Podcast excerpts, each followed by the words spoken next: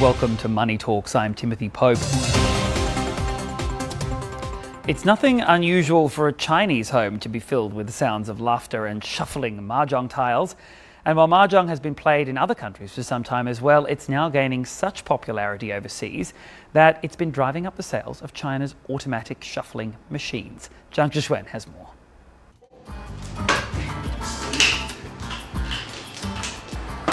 Four people around a table with domino-like tiles. Mahjong has been played in China for centuries, and over the years, it's become a source of entertainment for people all around the world as well. It's fun and it keeps me alert. I've been playing mahjong for around 10 years, once or twice a week with my Japanese friends. It's good for my brain, and I usually play with my friends three or four days a week after work. I've been in China for 18 years. It was really just in the past 10 years that I started to play mahjong more often here, as I have met more friends who can play with me.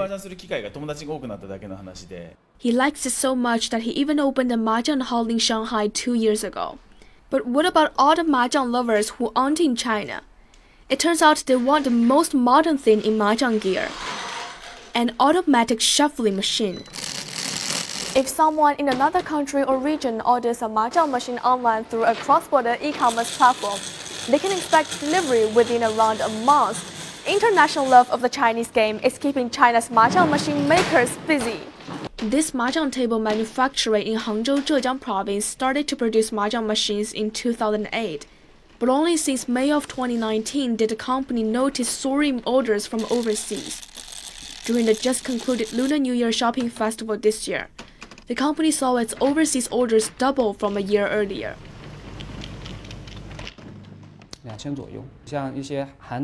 Foreigners prefer mahjong machines priced at around 2,000 yuan, relatively expensive ones.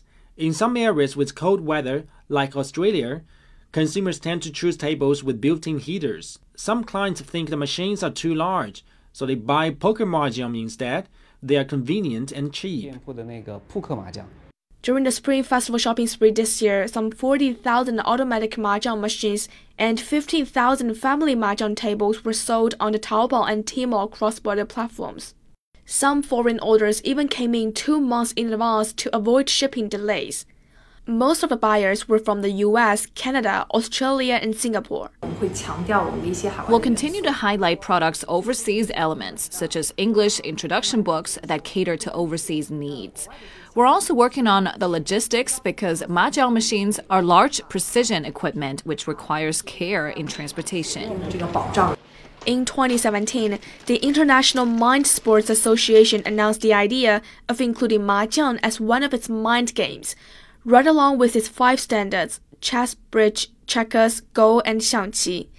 In the same year, the Mahjong International League was admitted as the sixth member of the association, and when it held its elite exchange that year, 30% of the players were from outside China Japan, Singapore, Austria, Denmark, France, Hungary, Italy, and Switzerland.